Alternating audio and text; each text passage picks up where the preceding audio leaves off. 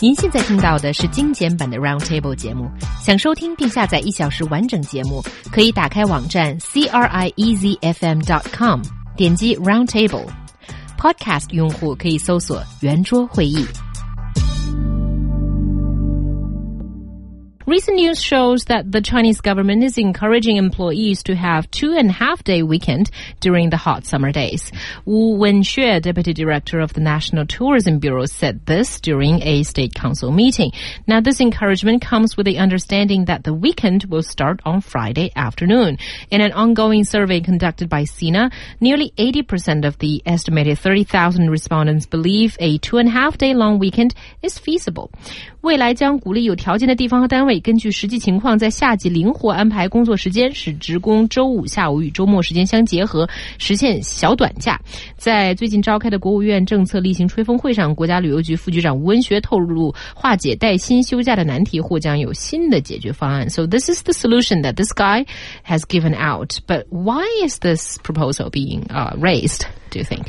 First of all, it's a bit strange that it's the deputy director of the National Tourism Bureau making this statement, and it's not the hmm. state council. So I think it makes sense for the Tourism Bureau to want people to have a bit more free time, so maybe they can go travel or something like that. But this is actually a solution that this government official has found to solve the problem of people not having paid annual leaves, I think which is very innovative to the extent that I think it's kind of far fetched.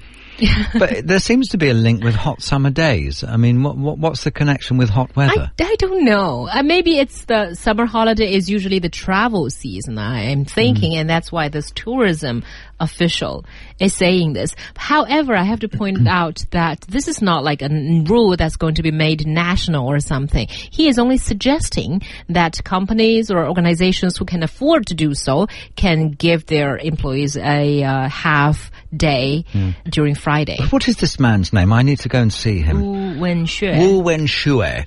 I must go and see him, and you know what I'll say to him? Yes. because we've been proposing this uh, on either on this program or on other shows on this radio station for years. My idea is that. Two of our weekends every month are three-day weekends, and our other weekend is just one day. Mm. so I there- it, Therefore, we just, you know, sometimes we only get Saturday off, and then we get the next week we only get Saturday off. But then we get Friday, Saturday, Sunday off for the remaining two weeks of the month every month because it, it ties in with travel because in China, you know, a vast country, you, you have a limited range of where you can go i- in two days, Saturday and Sunday. And as a visitor to your country, I want to see as much of it as possible, but I'm restricted by having a two day weekend. In a three day weekend, that makes all the difference. I think having that free day in the mm-hmm. middle where you don't have to travel either there or back would make a massive difference. So, I mean, I'd be all for my own idea, not surprisingly, of having two three day weekends a month and two one day weekends a month.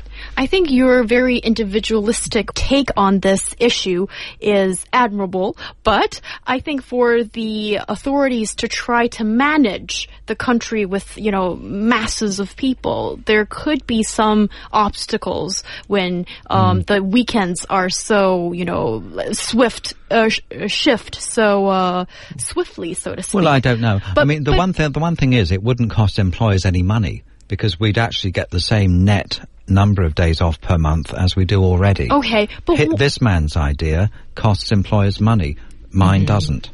But what about the paid holidays that's been uh, promised to people? The paid annual leaves. I don't think that that's got anything to do with this idea. Wh- where does that come into it? because that extra Friday evening that you're supposedly going to get comes from your annual holiday. What? Yeah, this is what this is about. Yes. What? So it's not sort of It's like not extra, an extra half a day an extra week. half a day off. Well, That extra uh, w- uh, Friday week, uh, Friday afternoon weekend you get comes with a price. Well, that's terrible. I mean, that's even worse.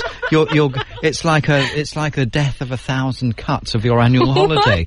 You're, Yes. You're, you, you're, i- bit by bit, every week, you'll lose, and then you'll end up with no, annual holiday. but this person is not saying that employees you have to take that half day off. Mm. They're all only saying that you can, if your employer say yes, take half a day off. well, I don't like the sound of that.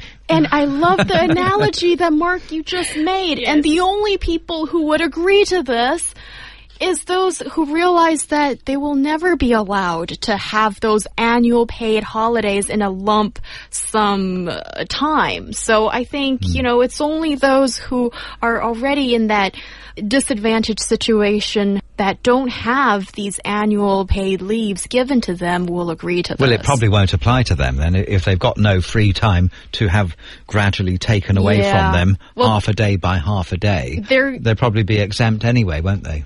Yeah, I suppose so. So anyway, that sort of uh, is the uh, closing remark on this topic as we arrive to. That is, it might not work. It probably won't work.